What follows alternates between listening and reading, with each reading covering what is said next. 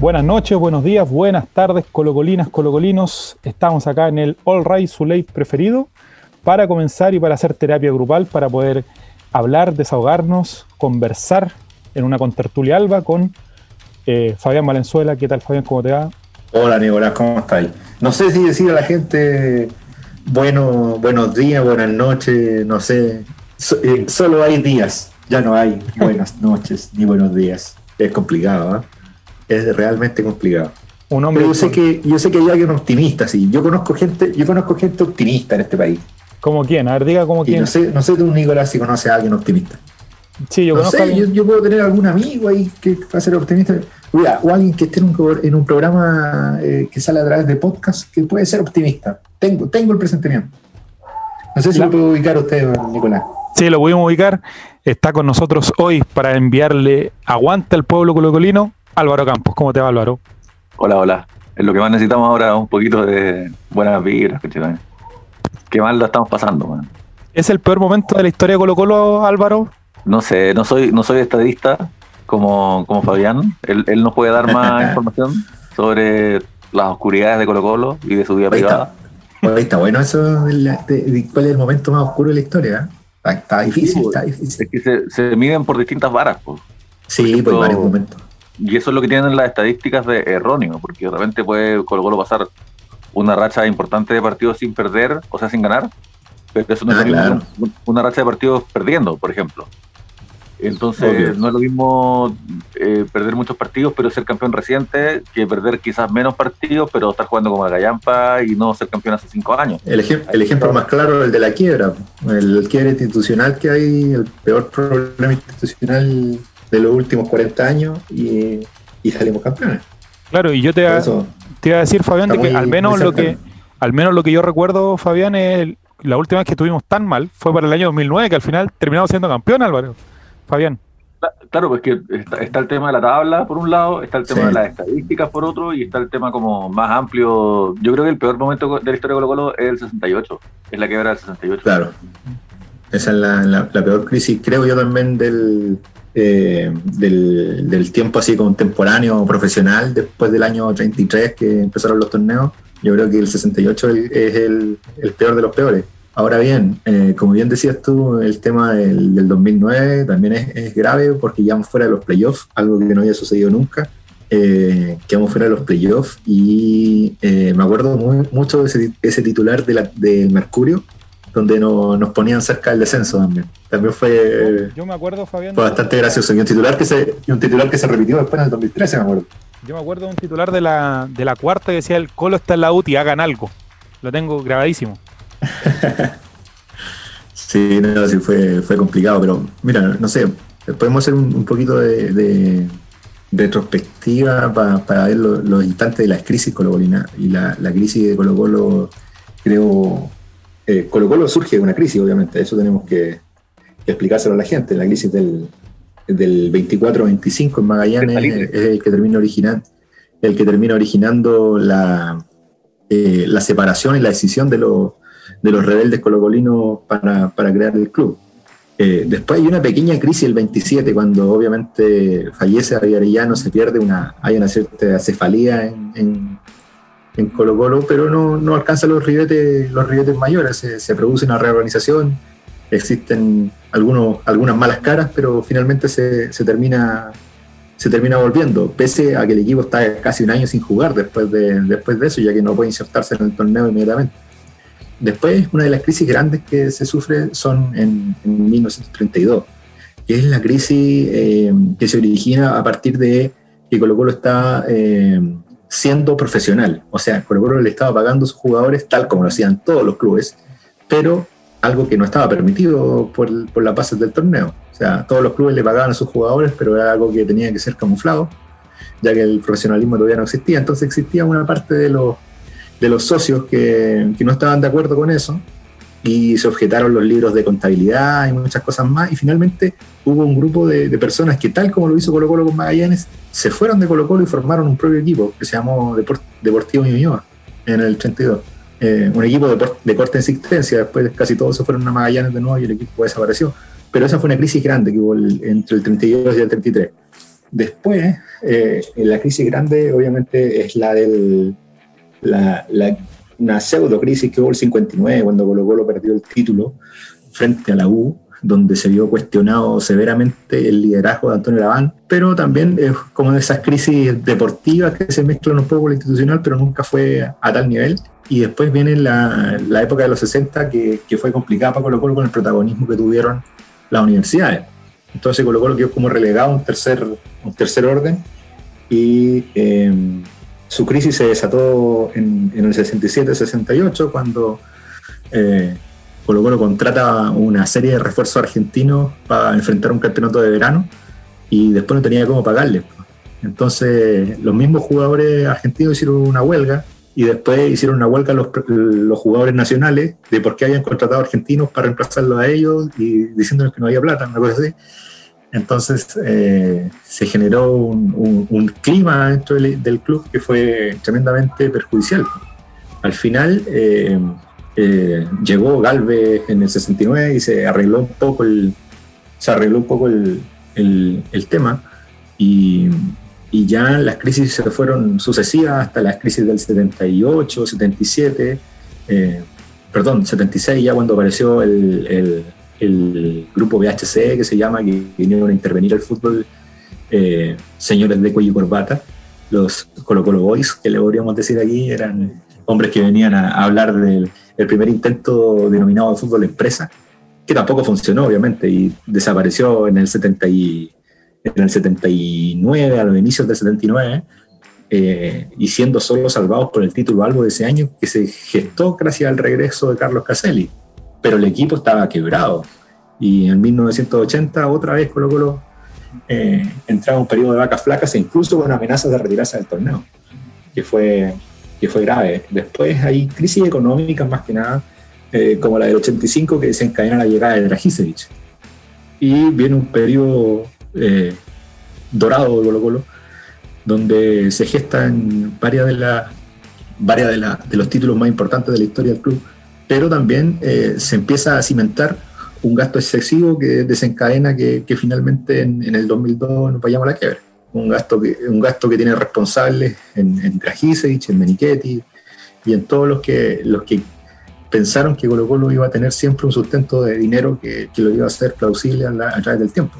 Eh, y ahora nuestra crisis son las sociedades anónimas prácticamente, después de una, de una quiebra no me gustaría denominarla artificial en el sentido de la, de la palabra, pero sí eh, bastante dudosa en, el origen. Obviamente Colo Colo debía en algún momento de su historia hacerse responsable de una deuda de arrastre que mantenía con sus propios jugadores e incluso con otros acreedores, eh, hasta que llegó el punto de que, de que la política presionó a la justicia y, se, se, cercenó prácticamente la, la historia del club. Afortunadamente eh, se pudo rescatar parte de esa esencia, aun, aunque eso costara el secuestro por 30 años de un grupo empresarial. Y hoy día, ¿a cuántos años? Van 15 eh, años de, desaparición. Estamos, en la mitad, estamos en la mitad de esa historia. Eh, tenemos uno de los peores escenarios de los últimos, yo diría, de los últimos 40 años. Yo creo que la crisis del 80 se asimila mucho a esta. La crisis de la quiebra fue importante, creo yo, pero eh, nunca se perdió el, nunca se perdió el foco deportivo. Yo creo que eso fue algo que, que por lo menos nos sirvió a todos de, como para, para, mantener esa ilusión de que el equipo ya podía seguir funcionando. No sé, estadios eh, repletos con 40.000 personas para ver jugar canteranos prácticamente jugar partidos todas las mitad de semana, jugar no sé cuántas Copas Gatos habrán jugado el 2002, 2003, pero, pero de alguna u otra manera salimos adelante de una situación que era perjudicial totalmente. Así que de, esa forma se, se, fue construyendo esto, pero a partir ya del 2005 tuvimos ese veranito de San Juan denominado el Colo Colo de Borgi, y de ahí en adelante han sido solo espejismos. Eh, es difícil aventurarse a, a, cuándo vaya a terminar esta crisis, porque parece que esta crisis no, no fuera algo, algo eh, de ahora nomás, o sea, es como que es algo que viene como en el 2008 en adelante, que la cosa no, no pinta bien. No sé si, si, coinciden con mi, con mi apreciación. Eso yo le quería, le quería preguntar a Álvaro yo, eso, porque hay algunas personas que en redes sociales dicen que la culpa es de eh, Mario Sala, otros dicen que es de Mike Nichols, otros dicen, están como tratando de buscarle un responsable y me parece que esto no, Álvaro, no sé qué piensas tú, no tiene un solo responsable, son varias cosas que se juntaron para que quedara esta situación. Yo creo que si, hay un responsable único y primordial, lo que pasa es que no es una persona. Eh, es, más bien una forma de entender el fútbol que es y el deporte que es erróneo, que son las sociedades anónimas deportivas. Pero en cuanto a la. Yo creo que eh, ha sido dicho muchas veces que, en realidad Colo Colo. La historia de Colo Colo es de crisis en crisis, que también se, se relaciona mucho con, con la familia chilena, digamos, que siempre ha estado también al 3 y al 4 porque está al, desamparo de, sus gobernantes, pero más allá de eso, la crisis yo creo más, más, dura es la del 68 porque pasa también que los jugadores tienen problemas entre sí, porque arreglan los, premios con los dirigentes algunos, eh, hay como quiebres sindicales al interior del plantel, que eso eh, siempre es muy triste y además, como estábamos en democracia, eh, las mismas luchas dirigenciales fueron separando al, a la base social, que estaba dividida también. Algunos pro uno en contra del otro, etcétera. Y eso siempre como que daña el, el tejido social de un club eh, que es asociativo. Pero lo que pasa con Blanco Negro es, es silencioso, pero peor. Y, y, no es que se dañe el espíritu, sino que se mata el espíritu porque simplemente lo, borran.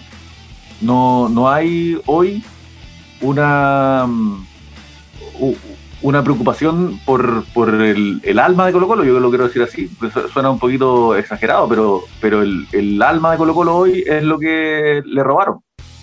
Y cuando eso sucede, es muy difícil que cualquier otra, otro estamento salve la, la cagada tan grande porque es muy profundo.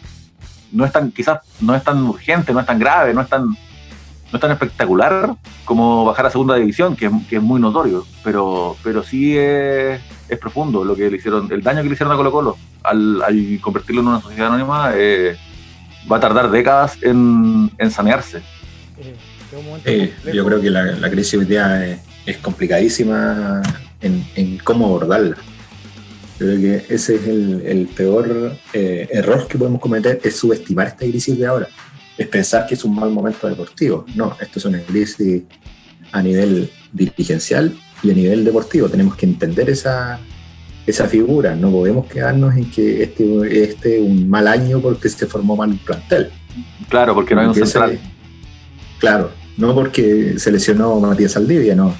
La, la culpa no es, no es de Saldivia la culpa es de quién contrata a Saldivia y de quién conforma el, plantel. O sea, en definitiva, hay cierto también eh, perjuicio por parte de, algunos jugadores que en realidad no, alcanzan el rendimiento que, tenían, pero, pero esto es eh, algo institucional. No podemos pensar que, que solamente tiene que ver con la pelotita y hay algo mayor es una, una, crisis más profunda y hemos querido hacer hoy día este, este programa, este, este espacio para poder acompañarlo y para poder también de alguna manera compartir un poco la, la, experiencia. Veníamos de un partido muy bueno donde habíamos celebrado todo, veníamos ahí a, relator con una peluca y todo, el debut de Falcón, creíamos que ahora sí despegábamos después del, del triunfo ante Antofagasta, que es un muy buen equipo. ¿Acaso el cotillón de Jaime Silva? el cotillón de Jaime Silva Mufa, podríamos ponerle. bueno, aprovechamos de darle un saludo a, Jaime Silva que eh, hizo las desapariciones y no, no, está hoy día con nosotros. Eh, está atacando. ¿Dónde cree usted que puede andar atacando a los, Jaime Silva, don Álvaro? No te escucho muy bien, disculpe, pero, pero apruebo. ¿Dónde podrá estar Jaime Silva en este momento? No tengo idea. deseo que sea muy feliz, simplemente. Veníamos de, de, un triunfo ante, ante Antofagasta y pinchamos mal porque se volvió a jugar tan mal como antes ante Palestino que, como lo hubiese dicho el relator, era un partido de seis puntos, Álvaro. ¿Qué nos puedes decir de esto, de este tema de los rendimientos individuales, que es algo que hemos hablado durante ya todo el, año? Valencia bajo, Suazo muy bajo. Suazo dio un pase bueno en el partido. Eh, no sé, hay nombres que juegan. Eso es, lo que, eso es lo que nos tiene así, como sintiéndonos así, ¿no? Que, que, que ya superamos la rabia eh, de que jueguen mal, de que el equipo no ande. Em, empieza a colarse dentro de nosotros una sensación que es más de, de frustración y de, y de desesperanza. que eso es, y, cuando expulsan a Quintero uno dice ya, bueno, puta, el que venía con la cabeza fría a poner paños fríos y a, y a, responder desde la tranquilidad, puta, no lo estoy viendo tan tranquilo, entonces también parece que, que, se, ve, se ve oscuro. Ojalá que las, las nubes se vayan, pero hoy, hoy en día uno abre la ventana y se ve todo negro. Fabián, ¿qué hacemos con el mediocampo de Colo Colo? Yo no, de verdad le he dado muchas vueltas y, veo que por ahí pasa el, pasa el problema. Yo, yo, yo soy bien radical. Yo creo que el, ese mediocampo Suazo, Fuente y Proboste es lo peor que he visto a nivel futbolístico, no solamente en Colo Colo. Es horrible. Sí, mira, nosotros habíamos conversado varias veces acerca del tema, primero de Fuente, que quien viene de afuera y tiene que hacerse cargo de, una de un mediocampo que no se pudo eh, afiatar con Carlos Carmona, compadre. Un mundialista. ¿Cómo se le olvidó jugar la pelota a ese hombre? Como un futbolista que venía de Italia, que venía a ser titular en Italia, incluso, no me acuerdo, pero me pareció haber visto de capitán en la Atalanta alguna vez, en algún momento. Muy probablemente, muy probablemente. Pero claro, César Fuentes Díaz está eh, en un puesto que él no venía para ser titular, ¿ah? él venía a ser el reemplazo natural de Carmona o bien para acompañarlo. Eh, sin embargo, eh, Carlos Carmona, bueno, se lesionó un tiempo y después ya eh, tuvo malas actuaciones que terminaron relegándolo al banco suplente. pero después viene Fuente, y Fuente es un jugador que si bien tuvo una explosión futbolística en el 2013, no sé si se acuerdan muy bien en ese equipo de O'Higgins que, que hizo un, un campañón durante los dos 2012-2013 diría yo también, porque con Barroso incluso ahí tuvo Ramón Fernández jugando eh, al, al, 100. Eh, ¿Quién más tenía arriba? Al, a, este de Wander, ¿cómo que se llama? El, a, Galandria también. Y este que juega en Wander, se me olvida el, el 9 que tenía arriba Wander. Enzo, el Enzo eh, Gutiérrez. El Enzo, Enzo Gutiérrez, un equipazo de, de O'Higgins que en realidad prácticamente jugaba solo y eh, sale de ahí César Fuente, que era para todos la vedette. Ese año todos lo querían. Lo quería la U, lo quería la Católica, lo quería Colo Colo. Y se lo termina llevando la Católica eh, un tiempo después de eso. Eh, también con, con, poco, con poco tino de parte del jugador, porque en realidad no, no le va bien en, en, su paso por la Universidad Católica. Es titular en los primeros años, pero son años malos para la Católica. Si, si tú los pones a, sacar cuenta, no son años muy buenos para la Católica. Y cuando él deja de ser titular, eh, vienen los años buenos de la Católica. Entonces él es eh, suplente en los años buenos de la Católica y pasa a, hacerse cargo del, del medio de Colo Colo con dos jugadores que uno que está eh, con bastantes minutos en el cuerpo como Ariel Suazo y, y después está Franco Proboste, un jugador que en realidad eh, estaba llamado a ser una de las figuras de Colo Colo, sobre todo por ser el jugador, el primer jugador nacido en el siglo XXI que debuta en Colo Colo. Fue Brian Franco Proboste y obviamente para todos nosotros eh, era una novedad, un jugador que incluso había sido pretendido, había estado a prueba en el Manchester City, uno de los jugadores que tenía no quedó ya, una de las mejores proyecciones Además, yo, yo había preguntado mucho en gente del círculo cercano de, funcionarios de Colo Colo y todos me decían, Franco Proboste es un compadre que tú habláis con él y parece un compadre de 30 años, dice. El, nivel de madurez. ¿Experiencia acá? ¿Experiencia Proboste? Sí, puede ser experiencia Proboste. Yo decía, entonces este cabro no se va a marear con las luces, A este cabro le da lo mismo que le griten 40.000 personas en un estadio. O a este cabro le da lo mismo asumir asumir la titularidad de un día para otro en el caso de que falte alguien. Y parece que no fue así, porque hemos visto que no encuentra su lugar en la cancha y, yo sé que la gente que escucha habitualmente el, el, programa le suena un poquito majadero que nosotros digamos que, que Branco Proboste todavía no tiene un puesto definido con el gol. y, jugar eh, cargado como volante por volante por, por derecha, digamos así, eh, tampoco ha sido la solución. ¿Qué hace Branco Proboste? Quita, habilita, es ofensivo, es defensivo. Eh, ¿Cómo se llama estos polifuncionales? Extremo. Yo. ¿Será extremo? ¿Será el, el reemplazante de Ariel Costa? Capaz que sea un centro delantero y nosotros no sepamos que es un centro delantero. Quizás su puesto no es ahí. Yo creo que eso es lo, eso es lo peor de todo. Y cuando ya tienes un jugador que te, que te repite constantemente malas actuaciones en un puesto, es porque probablemente no se sienta cómodo en ese puesto. Es, es muy, es muy eh, poco probable que, que, este sea definitivamente un jugador que juegue por derecha. Seguramente eh, su puesto está en otro lado. O es el puesto de César Fuente o es el puesto de Gabriel Suazo por, por la otra banda. E, ese me, parece a mí que es el, el, análisis que tenemos que hacer. Tenemos un mediocampo que podría eventualmente salvarse en el sentido de que tuviese más apoyo de Valencia, por ejemplo. Pero Valencia se pierde mucho intentando hacer las labores de creador y de situarse como puntero izquierdo. Intenta mucho ser un puntero izquierdo, incluso a veces se estorba con, Javier Parragué porque intenta, eh, con, Javier Parragué y con Gabriel Suazo, porque intenta mucho eh, cubrir esa banda y no termina dando la profundidad necesaria por el medio. Que por el medio todos esperamos que que, el fútbol de, de, Colo Colo se genera por el medio y no por los costados, porque ya todos saben cómo se genera el fútbol de Colo Colo. Cuando estaba Oscar Opaso, esa era la lectura y jugamos tres años igual. Jugamos el 2017, el 2018 y el 2019 igual.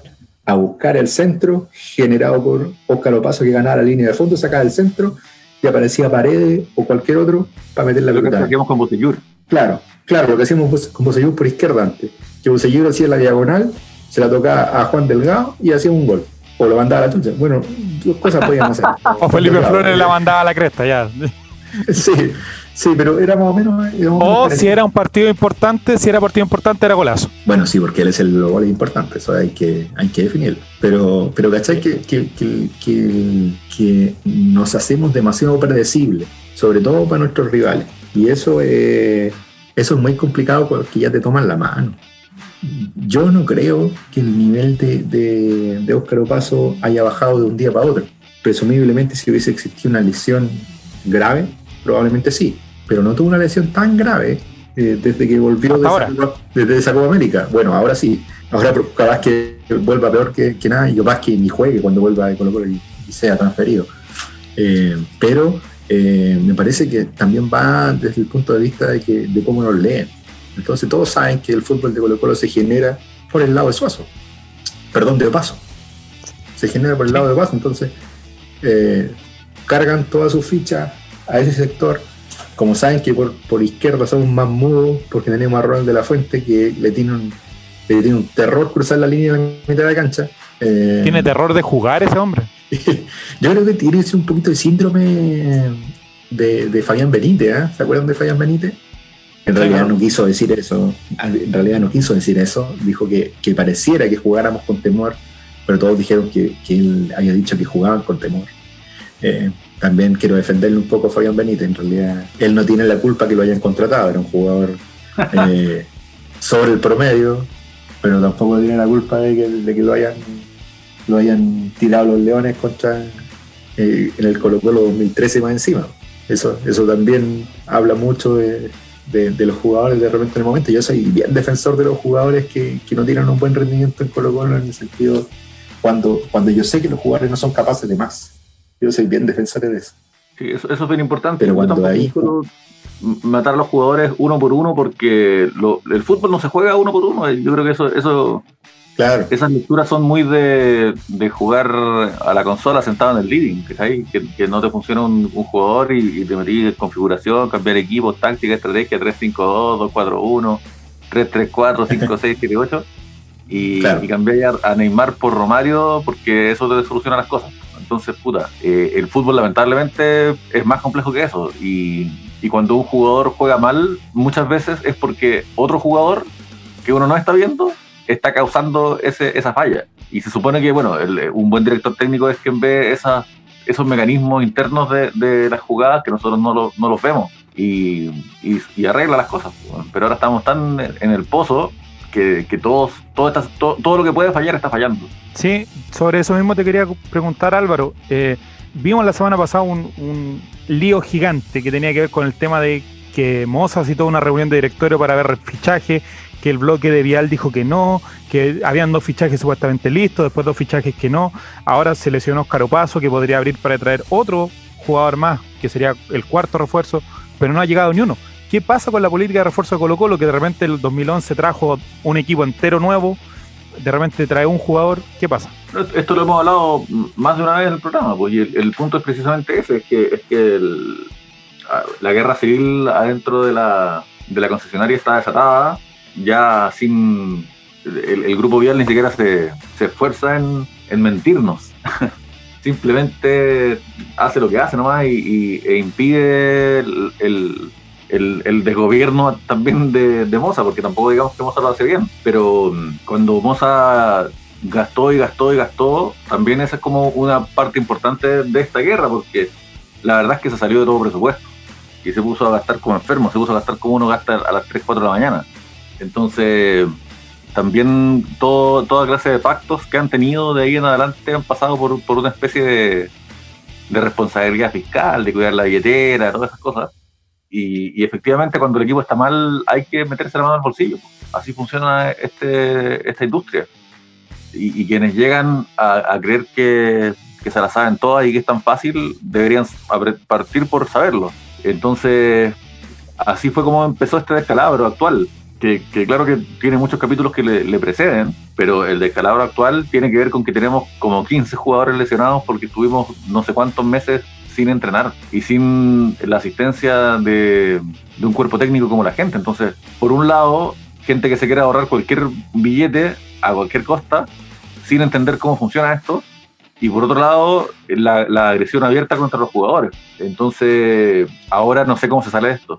Que es lo, más complicado de, este momento, que ninguno le ve una, una, salida. Y también cosas como haber contratado a Héctor Tapia por tan poco tiempo, eh, y por tan bajo sueldo eh, y a, traer a Rossi por seis meses, cosas así, esa, esa clase de, de mezquindades, hace tiempo que veníamos advirtiendo que así se viene de la mano. Sí, porque yo me recuerdo, Fabián, eh, para allá antes de pasar al tema de, Audax, me recuerdo que en el 2010 a Caña le dieron la misma pega que le dieron a Mario Sala. Lo comenté por, por ahí alguna vez. A Caña le dijeron, de, eh, sácalo, saca Sangüesa, saca Rifo, saca Jara, saca a, Meléndez y nosotros te vamos a respaldar, te vamos a respaldar y tú limpia el camarín. Ahora a Mario Sala le dieron la misma pega y el desenlace fue idéntico en los dos casos. No dieron resultado, les fue mal a los dos y para la casa.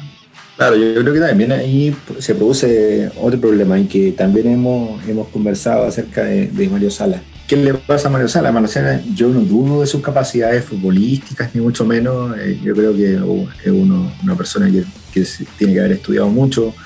Eh, hizo un buen trabajo en la selección sub-20, hizo un buen trabajo en Barnechea, hizo un buen trabajo en Guachipato. En Católica también hizo un buen trabajo, pero no lo pudo plasmar tampoco al 100%. Y en Colo Colo definitivamente fracasó, pero eh, creo que está fallando en algo que es terrible para, para un entrenador que es el manejo del grupo. Y creo que algo también le pasó en su minuto a, a Diego Caña. Diego Caña también le falló el manejo del grupo porque los jugadores sintieron que ya no estaba siendo un, un entrenador de cuerpo presente dentro del estadio. Eh, sus prácticas eran bastante eh, poco convencionales, digamos, para, para, para, el, para, el, común de los jugadores. Ese hecho de, de, poder entrenar menos días a la semana, de quedar a cargo del preparador físico, del ayudante técnico. Eso pone mal humor y, te quiero dar el ejemplo más, más claro, más sencillo, que también lo ha mencionado Álvaro cuando, cuando nos acordábamos hace poco del título del 91. Con Mirko Yossi era lo mismo.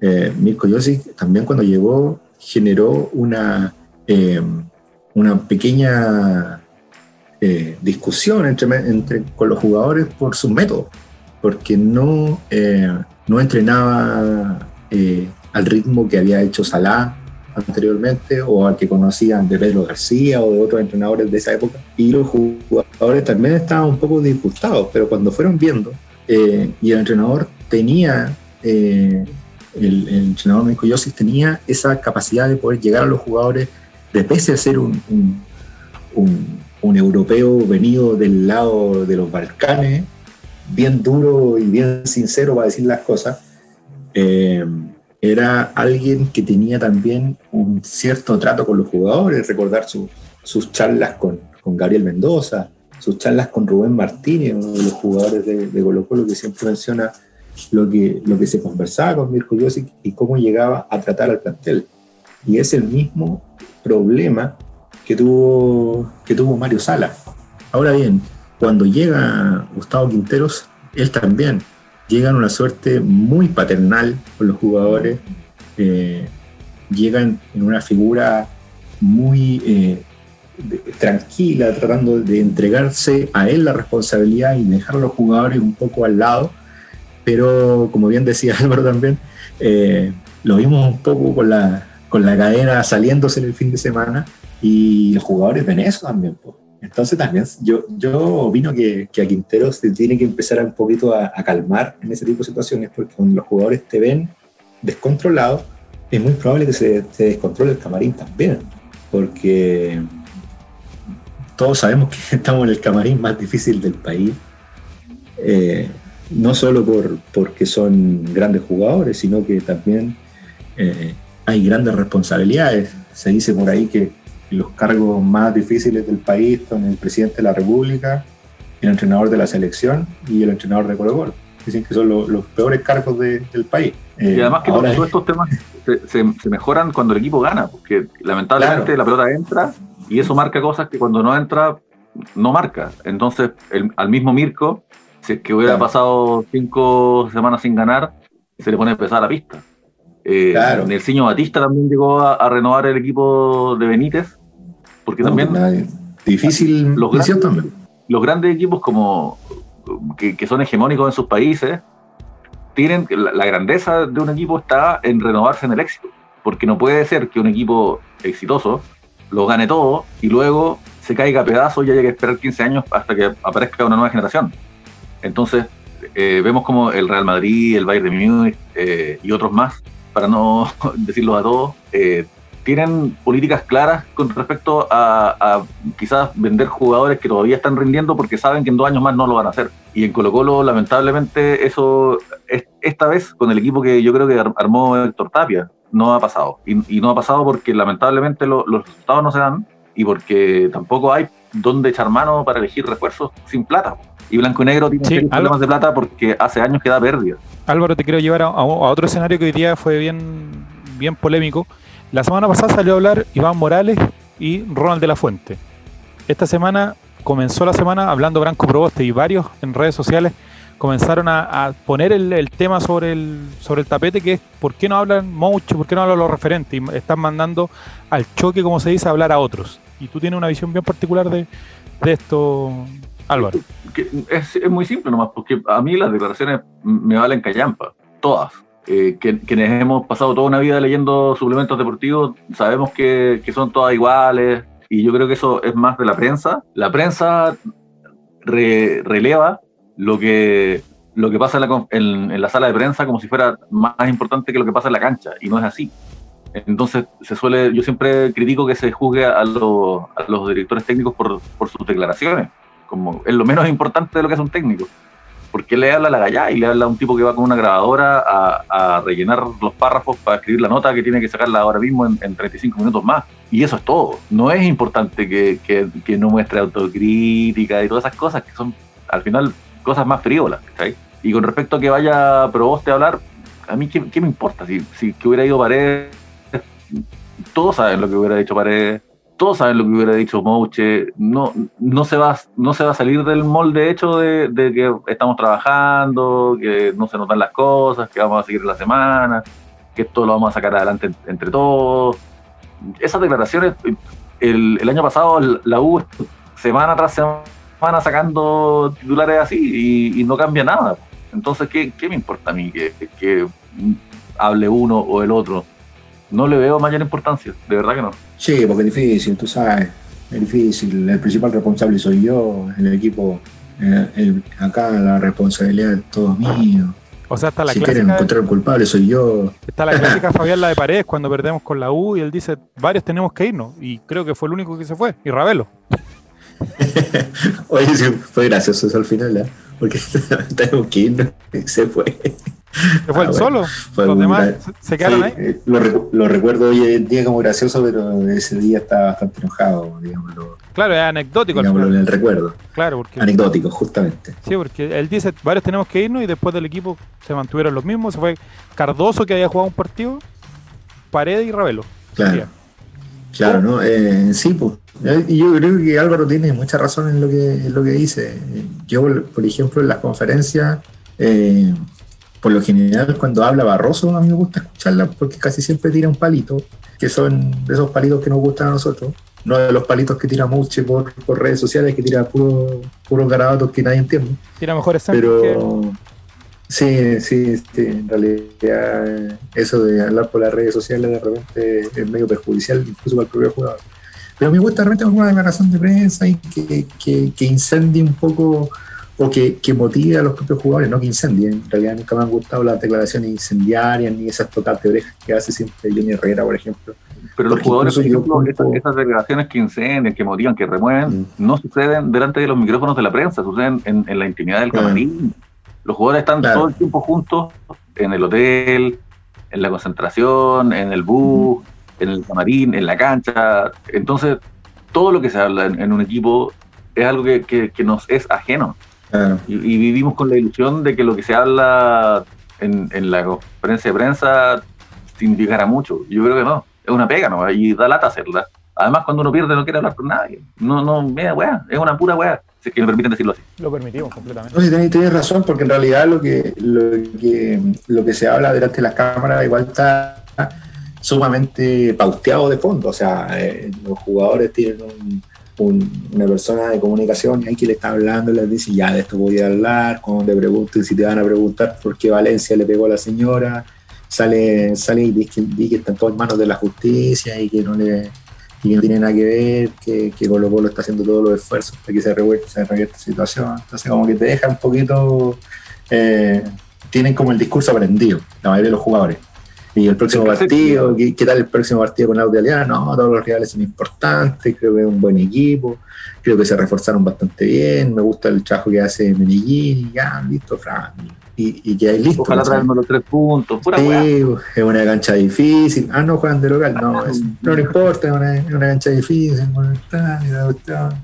Eh, y, y es complicado, pero a mí me gustaría, no porque, eh, no porque estemos en una situación como esta, pero me gustaría por lo menos que Aníbal Mosa hubiese, hubiese aparecido a, a- a tratar de dar un poco la cara en esta situación, a tratar de decir en qué están los refuerzos, a tratar de decir, eh, no, no qué refuerzos tiene, porque yo sé que sería iluso y sería bastante tonto decirle, ¿sabéis qué? Dígame qué refuerzos tienen, no, porque lo- no se puede, están negociando, no se puede. Pero por último, que digan, ¿saben qué? Nos tenemos un plazo de aquí al fin de semana de traer los refuerzos para Colo Colo y vamos a traer tales puestos y listo. Yo creo que eso podría dejar un poco más tranquila a las personas, porque, o sea, los hinchas de Colo Colo, en realidad, porque, porque hoy día vemos que no existe ninguna comunicación, que lo que se publica en las redes sociales de- del club son estamos trabajando, eh, otra semana de trabajo, Trabajo, trabajo. Aquí trabajo. trabajando. Parece, parece aquí trabajando. Había un político que y- decía, "Trabajo, trabajo, Yo creo trabajo". que, y yo creo que esa misma publicación de eh, luchamos hasta el final, pero no, pero no, no pudimos eh, no pudimos con nuestro rival. eh, ya, la, ya la hemos leído mucho.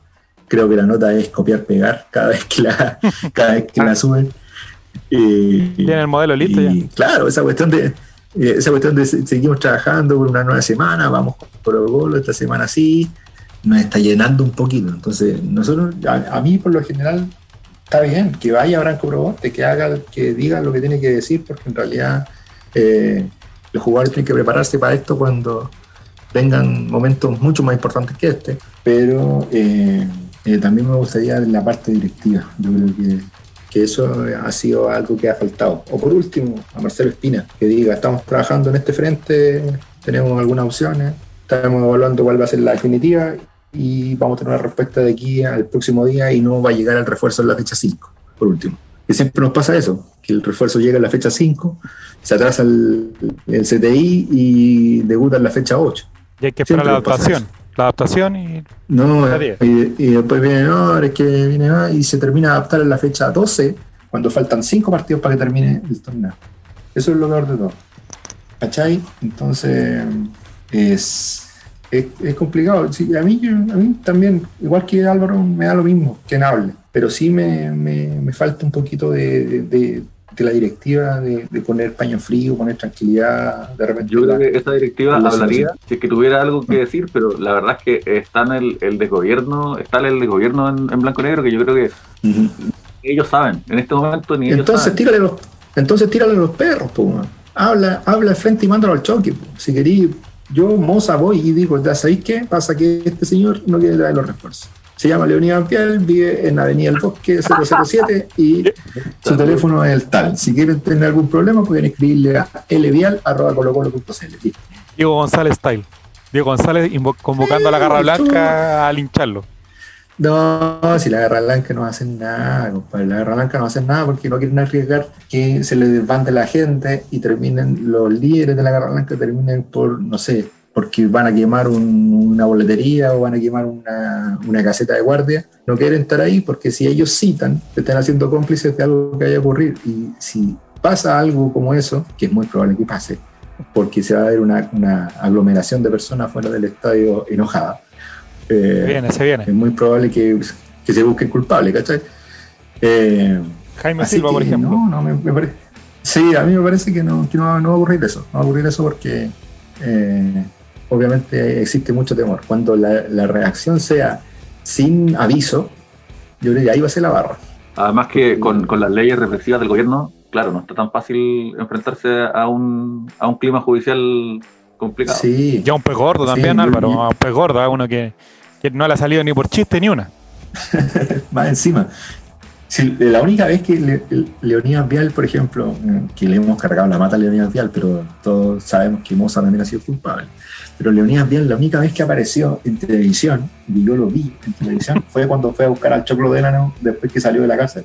O que, o que salió de un, de, un, careo judicial, me parece, no, no me acuerdo muy bien. Y se llevó un par de combos el, el León Vial pero en realidad nadie cachaba quién era nomás, pues, era el, amigo que fue a buscar al choclo de, de, de, los tribunales o de la cárcel. De la clase de ética puede ser. Tema. Es muy probable eso. Pero cachai que son compadres que actúan bajo sombra. Entonces, no lo vaya a ver nunca. Pues, si ese compadre no hay, ese compadre no hay nunca mal está yo creo que, ya. Pero si no le gusta ni el fútbol, estamos serios. Sí, pues sí, que lo que pasa es que ellos son básicamente los, quienes eh, se hicieron parte del negocio porque la, colocación de acciones se realizó a través de la corredora de la Rein eh, y, a través de ese negocio fueron eh, encontrando un poquito de, ganancia en esto y se metieron, como, como quien dice, a, explorar un negocio nuevo.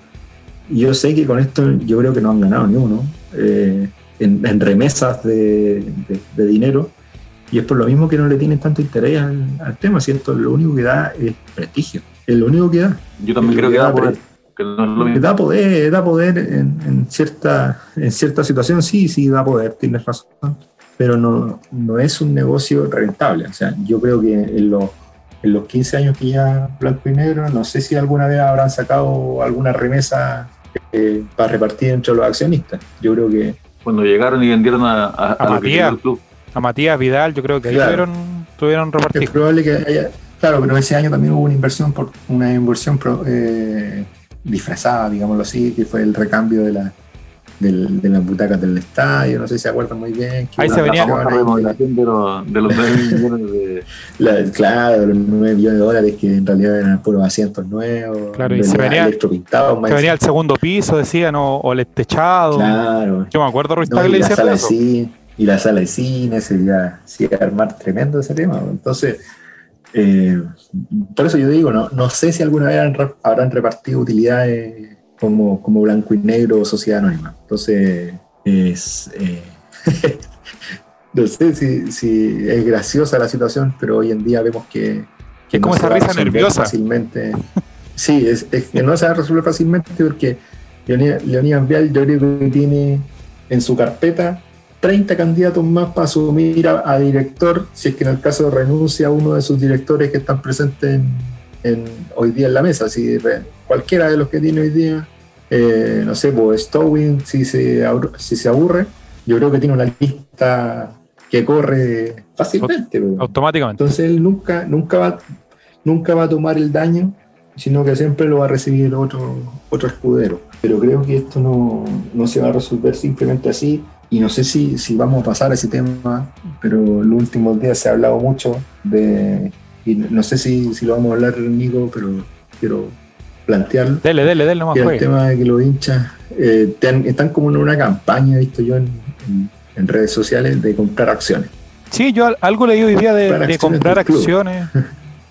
Para, y, ahí está la pelea entre los que entre los que decían de que eso le, hacía un favor a Blanco y Negro y otros los que decían no, que con eso iban a recuperar el club, que qué sé yo y todo el tema. Eso fue como una la última polémica. me gustaría, a mí me gustaría conocer la, opinión primero de Álvaro Campos, porque sé que él tiene la sapiencia y la, definitiva opinión. Como, en primer lugar, eh, el, problema quiero estar detrás de Campos, quiero estar detrás de él. quiero estar ya, vamos. En primer lugar, es que de, me acuerdo cuando hicimos una campaña para juntar plata para traer al Super ¿te acuerdan? Ah, de era, sí, sí me acuerdo. Sí. Entonces, de partida, ¿cuánto se juntó? Todos estos hashtags, yo, yo no les creo mucho que, que, vayan muy en serio, ¿no? Pero aunque lo, aunque lo fueran, yo creo que el, el, tema de, de, administrar acciones juntas es, muy complicado. Por, primero porque es una cantidad de plata muy, muy grande. Hay una, hay una carencia fundamental en Chile de, de, lo que se llama educación financiera, que no tenemos, y, por, y esa es la razón por la cual las daños de casa se, se encalillan con, con, las tarjetas de los supermercados y, de las multitiendas y no son capaces de calcular los intereses con los cuales los cagan. Porque nosotros, no, la, verdad es que cuando nos dicen 12 cuotas de no sé cuántos mil pesos, no somos capaces de, de reducirlo a algo que podamos comprender. Cada uno brilla el cuando se hablan de grandes sumas de dinero, yo, por ejemplo, hay una cierta cantidad de plata y todos tenemos un límite. De una plata que ya de ahí para arriba no cachamos. Entonces, cuando a mí me hablan de 350 millones, la verdad, verdad es que yo no sé cuánta plata es. Mi mente no lo comprende. Mi mente sí comprende lo que son 150 lucas sé cuánto es eso, sé que, sé que puedo comprar con eso, para qué me sirve, ¿cachai? Pero cuando me hablan de 1200 UF o, qué sé yo, ya es, una cantidad tan exorbitante que mi cerebro no es capaz de procesarlo correctamente. Entonces la plata que se necesitaría para, para realmente eh, hacer, hacernos cargo de blanco y negro sería estratosférica, por un lado. Luego, esta plata supuestamente junta toda eh, no sé quién la administraría, porque es re fácil decir, no, se la pasamos a Arti, pero, pero con un poquito de, realidad sabemos que eso sería muy complicado, porque la gente tampoco va a invertir plata para que luego otra persona se haga cargo y en caso de que las cosas no le gusten, como suele ser en la vida real, digamos, eh, ¿qué pasa con eso? Porque no, no es tan... Suena bonito dibujado en un papel, pero el largo camino a cristalizarse en una realidad está plagado de problemas legales. Por ejemplo, si que se creara una, una instancia que aglutine esto, no sé si que tendría que ver con, con, el Club Social y Deportivo, pero si es que no lo tuviera que ver, tendríamos ya una tercera eh, o un cuarto en realidad, ente en disputa. Y si es que fuera parte del club, eh, por contrato de concesión, también estaría en las garras del, del mismo blanco y negro. Entonces, al final es un cacho. Y, recordemos también que el tema accionario eh, no es democrático, es decir, el que tiene más acciones tiene más que decir. Eh, cuando se vota en la asamblea de, accionistas, no se vota una persona un voto, se vota una acción un voto. Y por eso que la Red Vial hace lo que quiere, porque maneja muchos, muchas acciones. Entonces lo que el señor Pérez de, de la Florida llega con su carpetita a opinar, en realidad entra por uno y sale por el otro. Y con respecto a, a la posibilidad de, de accionistas, entonces, claro, habría distintos montos y distintas inversiones, entonces también sería muy complicado hacer de todo esto un bloque hegemónico que persiguiera los mismos fines y con, los mismos procedimientos y estuviera de acuerdo en el, en el avance. Eh, pero sí, pese a todo esto que estoy diciendo, que es bastante pesimista, lo cierto es que hay mucha gente que tiene sus acciones puestas en la raíz vial porque al comprar acciones eh, pasan automáticamente por defecto a ser administradas por esa corredora. Y quizás ellos preferirían ser quienes estén a cargo de la, de la acción y ellos mismos tomar sus propias decisiones sin que haya un intermediario que además le dé poder a la red vial. Pero la red vial también tiene los accionistas minoritarios que no son personas, sino que son empresas, fondos de inversión, bancos, qué sé yo, que están metidos. Entonces, puta, al final es, muy cuesta arriba. Esa es como más o menos mi, lectura del, caso. Sí, aquí está el tweet que puso hoy día Marcelo Bertichotto. Bueno, hoy día, hoy día, ayer, puede ser, depende cuando usted escuche este programa. Dice, somos más de 6 millones de colocolinos en el país. Bueno, para recuperar el club, con que cada uno compre un par de acciones, nos hacemos cargo del club. Le compramos las acciones a blanco y negro y el club pasa a ser de los socios no es fácil, pero se podría. Es que en ese, en, ese, si que lo leemos con detención, primero no pasaría a ser de los socios, pasaría a ser de la misma gente que compró. Y eso ya es un problema. Segundo, es re fácil decir, somos N millones y, nos juntamos y nos ponemos de acuerdo y, ponemos, pero se enfrenta a todos los problemas que ya, que ya señalé antes. Dicho eso, también quiero señalar que Barty nunca se equivoca. El que se equivoca es el que lee y lo comprende de una forma equivocada. O el que lo leyó en el programa. Próximo libro de Gold Triste Ediciones, Inspiraciones de Marcelo Bartichotto y Entendimiento, un acercamiento al entendimiento de la política bartichonista. Bartichonista. Viene. Buen concepto. O bartichotista puede ser también. Está bien, ¿eh? Buen concepto. Sí, sí, un concepto amplio, sobre todo para el, para el entendimiento, ya que él nunca se equivoca. Y obviamente sería también para tenerlo ahí al ladito de, de, grandes libros que, que, uno tiene, no sé. Como por ejemplo. Eh, mi lucha, mi lucha, tengo algunos libros aquí yo. El, del lago, el del lago. El del lago. que son parte de mi biblioteca. Like también de este joven Carlos Lucero. Un libro muy entretenido. ¿El libro se llama Like? Sí. No lo sabía. Sí. Y porque yo lo tengo, te digo. estoy leyendo. Literatura de cabecera. Claro, eh, Sun Tzu, el arte de la guerra también lo tengo aquí. Bueno, libros que que gente de la corredora la, la raíz vial sí estaría leyendo. Sexualidad y, afectividad de la cuarta también. ese librito, ese librito, por favor. Ya, para comenzar a, a, a, cerrar este programa express que hemos querido hacer, eh, Fabián, el Yolanda Sultaneo, toda esa weá que dice el relator de, de la reincidencia y todo esa del partido con Audex, que va a pasar, que nunca le chuntamos, pero queremos escucharlo, Fabián, que, ¿Qué va a pasar? Oye, partido con Audas, eh, eh, como dice, voy a citar al difunto relator, no, perdón, está, en, otro, en otra ciudad del país, entonces por eso no se pudo conectar hoy día. Eh, pero el partido de, ¿cómo se dice? De campanillas. Partido bisagra. partido bisagra y de campanillas, como diría. No, difícil, complicado, sobre todo por el hecho de, que estamos frente a un, frente a un equipo que, que viene viene más o menos bien. si bien ha tenido un par, dos derrotas últimamente, pero ha presentado, ha presentado sí una, una buena, sobre todo una, buena actuación de jugadores que no, son muy llamativos. Por ejemplo, este Jorge Enrique de, de Laura, un jugador bastante llamativo que a mí me gusta bastante. Y, por otro lado tienen delantera al, al señor Holgado, que lo debería estar jugando, pero lo tiene ahí eh, y además un equipo que está muy cerca de clasificar a Sudamericana. Entonces, eh, para mí va a ser un partido difícil. Yo quiero que ocurra un triunfo de Colo Colo, obviamente. Creo que va a ser 2 a 1. Los goles de Colo Colo van a ser de Javier Parragués. No, no, no, no, no, en, el minuto, en el minuto 87 de partido. ¿Quién? Marca Nicolás Blandi. No, no hay, no hay Nicolás Bueno, no hay Nicolás Bueno. No, va a marcar Nicolás Blandi y va, y va a celebrar con virtuosos cortes de manga hacia, hacia nadie. Las cámaras. Hacia las cámaras. Y después se va a dar cuenta que esas cámaras no eran del CDF y nadie vio sus cortes de manga. No, no, no sé. En realidad no se me ocurre. Es que es difícil cuando, cuando no hay público en el estadio en, imaginarse situaciones en específico, así con el Audax italiano, encima que es como partido típico. Eh, es complicado. Lo otro puede ser también que, eh, que tengamos tanta mala suerte que. ¿Quién se lesiona?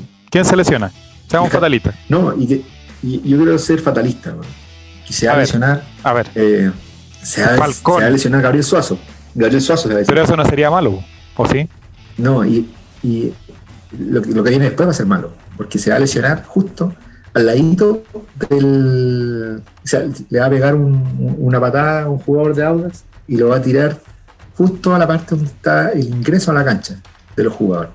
Y va a caer encima de la ruda, compadre, la va a quebrar. Ah, y ahí cagamos.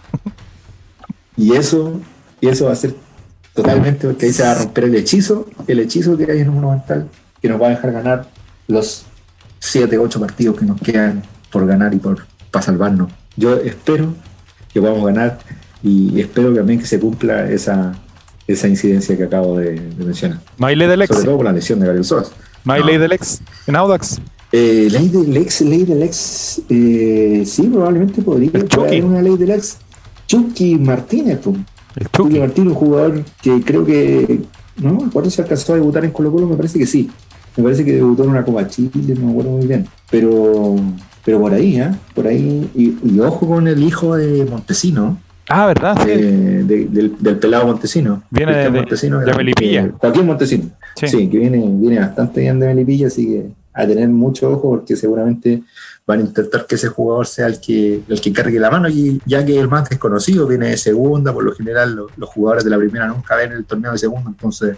Nunca ven eh, fútbol. Son desconocidos. Vamos, en serio, no ven fútbol. Son desconocidos. Sí, pues hay jugadores que en realidad no les gusta el fútbol. No, sí. Eh, yo, yo conozco dos casos de jugadores, ex jugadores de Colo Colo que no les gusta el fútbol. ¿Quiénes? Porque no les gusta el fútbol. Eh, Lucas Domínguez, no le gustaba el fútbol. David Enrique, nunca le gustó el fútbol. Domínguez se entiende, sí. Estamos de acuerdo. Sí. No le decía que él le gustaba, pero no sé, para jugar el play, cosas así, pero nunca, nunca le llamó la atención. Y, David Enrique confesó también que no le gustaba el fútbol, nunca le gustó. Solo lo hacía porque era bueno en eso. Y tengo un par de, sospechosos más también, pero no, no lo. Gabriel Suazo, digámoslo. No lo, no, no, no creo. Yo creo que a Gabriel le gusta, le gusta mucho, sí. Es que el problema Suazo. Me da, pena, me da pena cuando somos, cuando somos tan drásticos como yo lo, Yo lo mato, lo mato a Suazo. Yo lo mato, pero yo sé que él con dos o tres jugadores buenos al lado, si él es como el complemento, él no debería ser el, el que genere el fútbol. Sí, 2017, 2017 y 2016 jugó, jugó a, buen nivel, pese a que jugaba menos, obviamente. Pucha, estoy viendo la tele en este minuto y aparece Gabriel Suazo. Tengo miedo en este minuto. Está tomando Gatorade y comenzar con el Chavo González y con él y con el de la Católica, el, o sea, perdón, el Matías Rodríguez.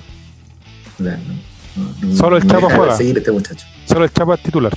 Hoy, hoy y claro, yo siempre he dicho que, que, Matías Rodríguez es el jugador que la U tiene que echar. Para que la U tire para adelante tiene que echar a Matías Rodríguez.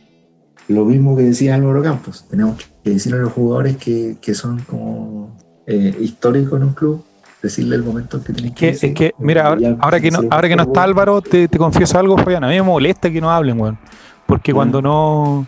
Cuando puta, tenía el problema de, de, de Orión, salieron hablando después con el tema de los sueldos. Ah, claro, fueron todos. Claro, fueron todos. Y ahora que yo siento que, y queda, como que mandan al frente a otros, po. Entonces lo que decías tú de que Mouche debería estar hablando, puta, en vez de hablar por redes sociales, que salga día, ¿sabes qué? Pero último que ellos digan, esta es mi responsabilidad. Que son frases armadas, pero por último que, que, salgan. Sí, sí, lo que, lo que, pero, lo que yo esperaba, por ejemplo, era el, era, era el tema de Mouche, por ejemplo, que estaba tan indignado vamos al frente. Si vamos a criticar al bar, vamos al frente. Critiquemos al bar y, critiquemos el, y critiquemos la programación, vamos al frente, pongámoslo al frente. Dejemos de, Y si el jugador se tiene que comer una sanción por eso, económica o, o, de otra índole, se la tiene que comer nomás, porque en realidad hay que sentar un precedente. Cuando, cuando Julio Barroso dijo que pasaban cosas raras, dejaron de pasar cosas raras pese a que se, se comió una, una sanción más o menos importante. Los títulos se ganan, pero no se dejaron pasar cosas raras, pues. Los títulos se ganan. Entonces, entonces en realidad dejaron de pasar, de pasar cositas raras. Entonces, como que, que sentaba en un precedente. Entonces, yo creo que nos autoprotegimos mucho eh, de repente eh, cuando, cuando no se debe. Y creo que cuando tenemos una injusticia como la que ocurrieron con el VAR en los últimos cuatro partidos, que ha sido un desastre, y no solo para, Colo Colo, sino incluso para los rivales de Colo Colo, el mismo partido. Se ha arbitrado mal por todos lados. Eh, se tiene que decir, si tenéis que criticar, si por ejemplo es impresentable que un juez como Nicolás Gamboa, otro Nicolás eh, malo, otro tribunal discreto, no. Eh, siga arbitrando en primera división, pues, compadre. Un, árbitro que se manda esa, esa, cantidad de errores no puede seguir en primera división. Eh, hay que buscar alguna forma de, poder, de poder arreglar eso. Sí, no, yo, yo lo sintetizo todo. lo sintetizo todo con una frase de mi padre, que mi padre es como de la vieja escuela, o sea, no, él ojalá alguna vez tenerlo en un programa para, para, escucharlo en alguna grabación, porque él es bien vehemente en sus intervenciones. Él dijo, sintetizó todo en... Tiene que mandar su, su opinión. Este, hoy día su mamá se enteró que era árbitro. Eso fue su, su gran análisis.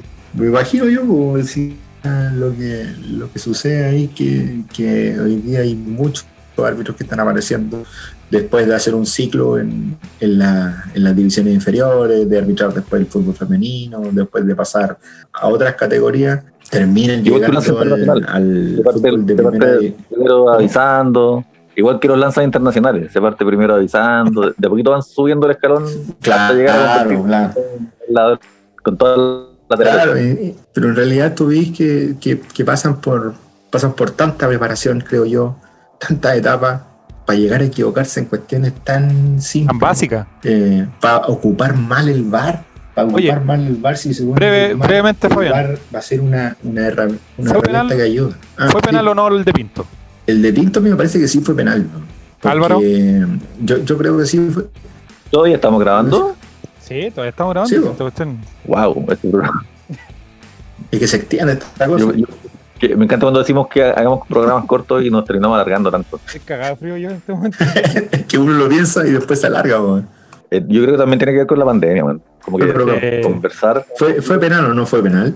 Puta, eh, esto es importante sobre los árbitros, weón. Que, que la, el, el, cambio de paradigma en el arbitraje nacional e internacional es cuando la FIFA decide que no quiere el árbitro viejo y dialogante y quiere el árbitro joven y atlético. Ah, lo que pasa ahí es que lo que pasa ahí es que se empieza a castigar todo lo que sea eh, hablar con los jugadores, porque también entiendo que en un contexto internacional hay una ventaja para el que sabe el idioma del árbitro, pero al mismo tiempo ese viejo que no, no trotaba, sino que andaba casi caminando rápido eh, y que tenía ya canas y se las sabía por libro, ese es el árbitro que me gusta a mí porque al final todo está en la experiencia, en cagarla. No, sí, obvio, pues los árbitros antes recibían muchas puteadas y todos los jugadores, pero también daban de vuelta. Porque, Selman hasta qué árbitro, yo lo recuerdo haberlo visto muy Selman, bien. Selman tenía 25 y ya era viejo yo.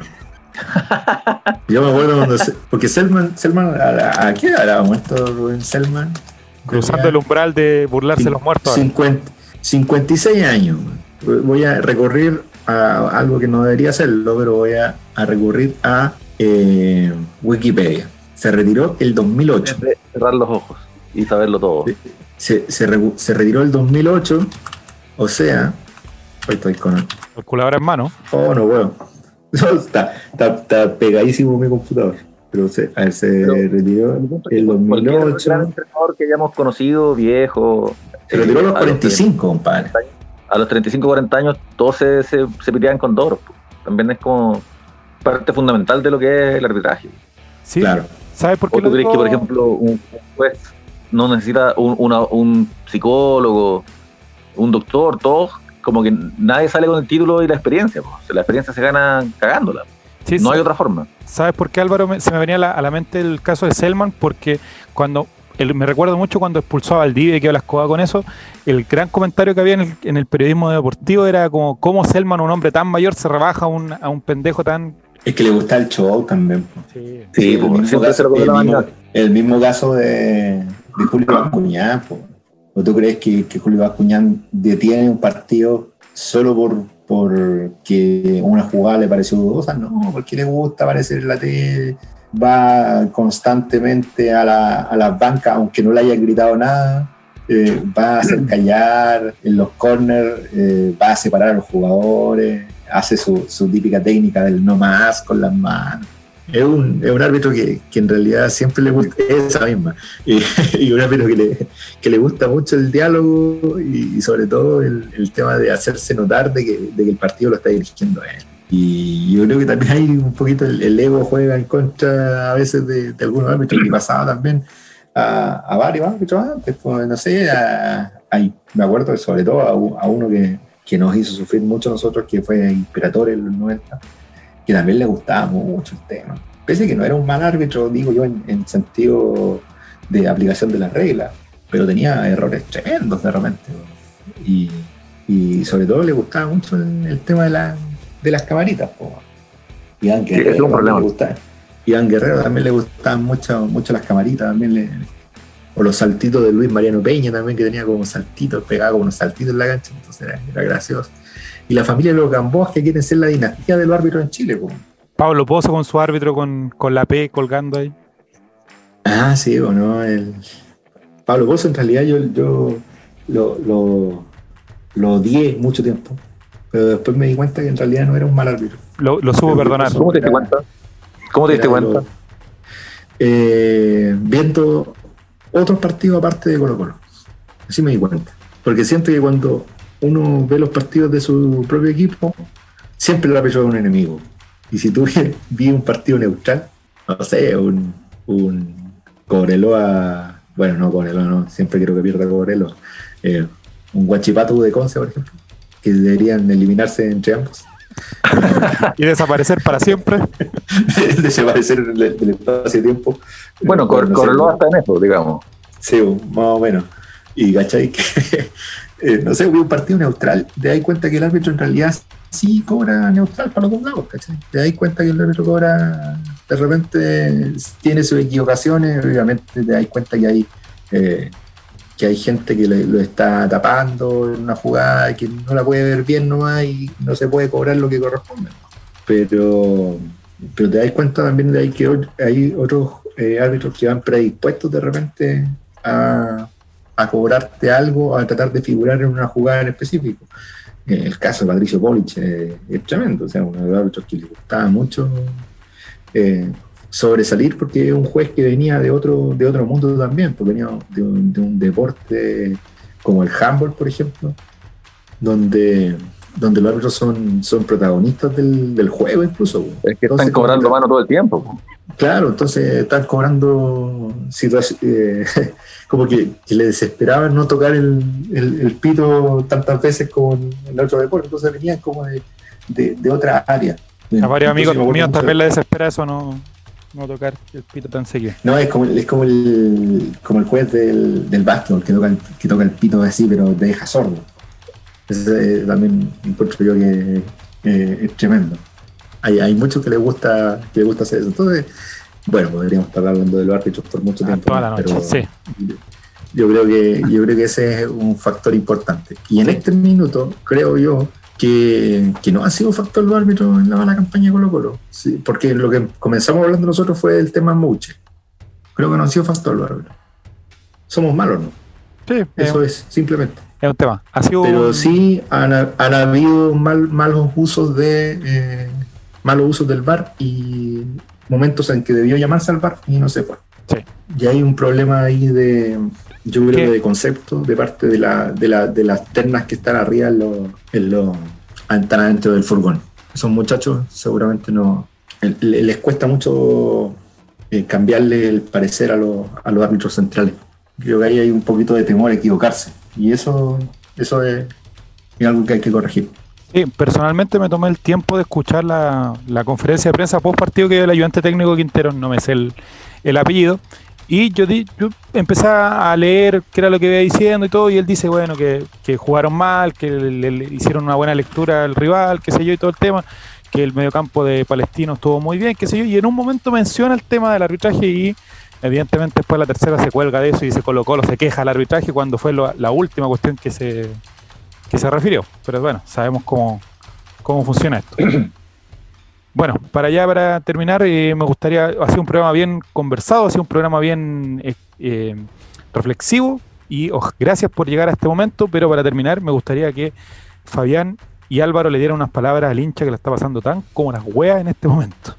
Fabián, ¿qué le podría decir tú al hincha colocolino? Yo no les puedo decir nada y lo estoy pasando igualmente mal cada vez, cada vez que juega cada vez que juega Colo Colo, cada vez que hay un partido, lo estoy pasando terriblemente mal. Incluso cuando ganamos el otro día, eh, creo que los últimos minutos fueron un, fueron un parto, sobre todo por, por cuando cuando, eh, cuando no quería salir el gol, sobre todo.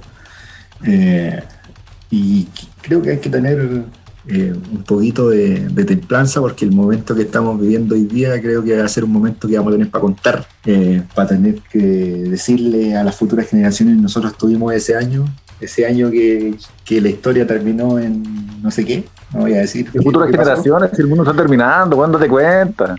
no, pero eso, para decirle, para decirle, para decirle ese, el Nazareno ya viene, ya está, el Nazareno está en el cabrín de Colo Colo ya.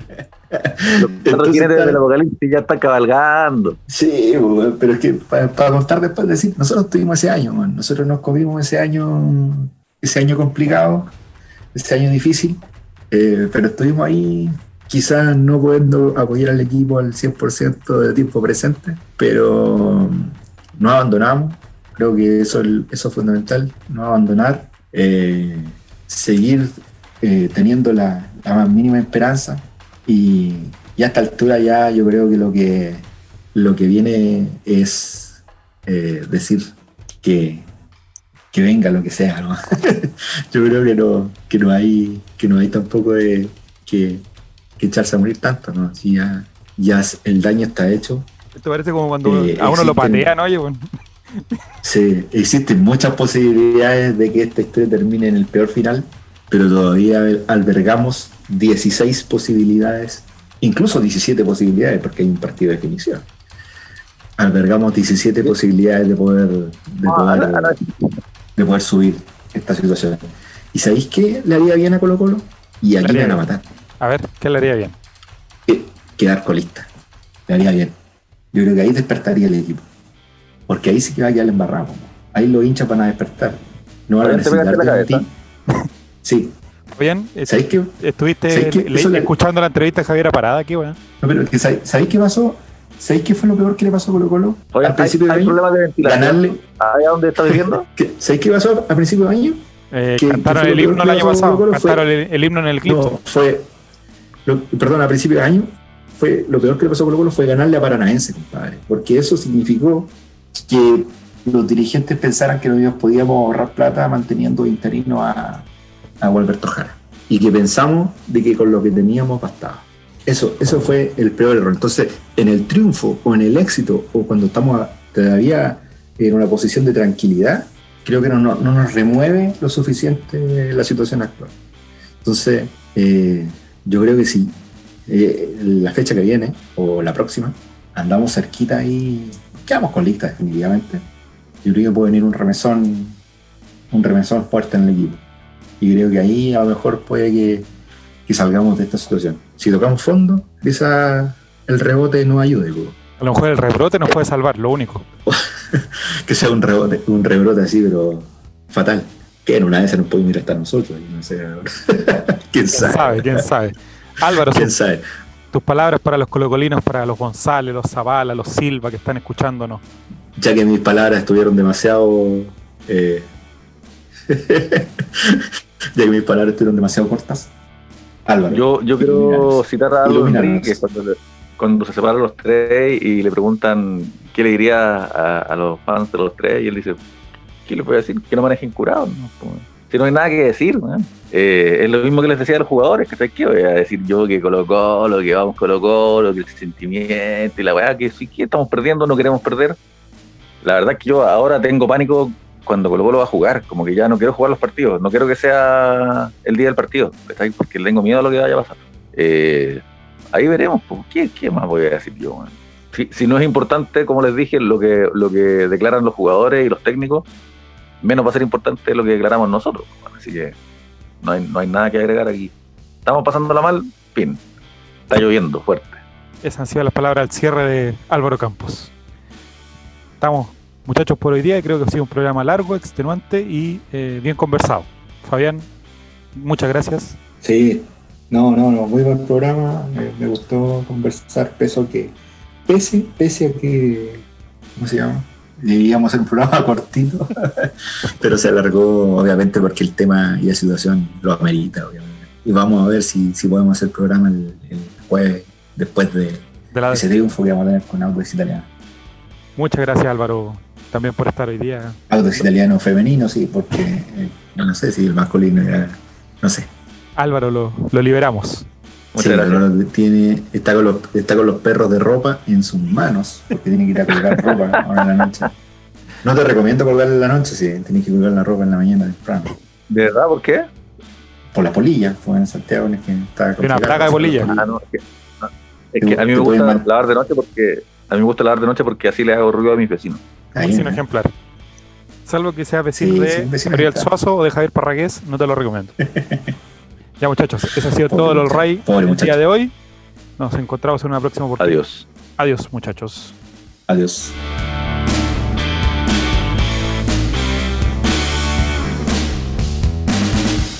Mi, mi mamá va a escuchar esta web.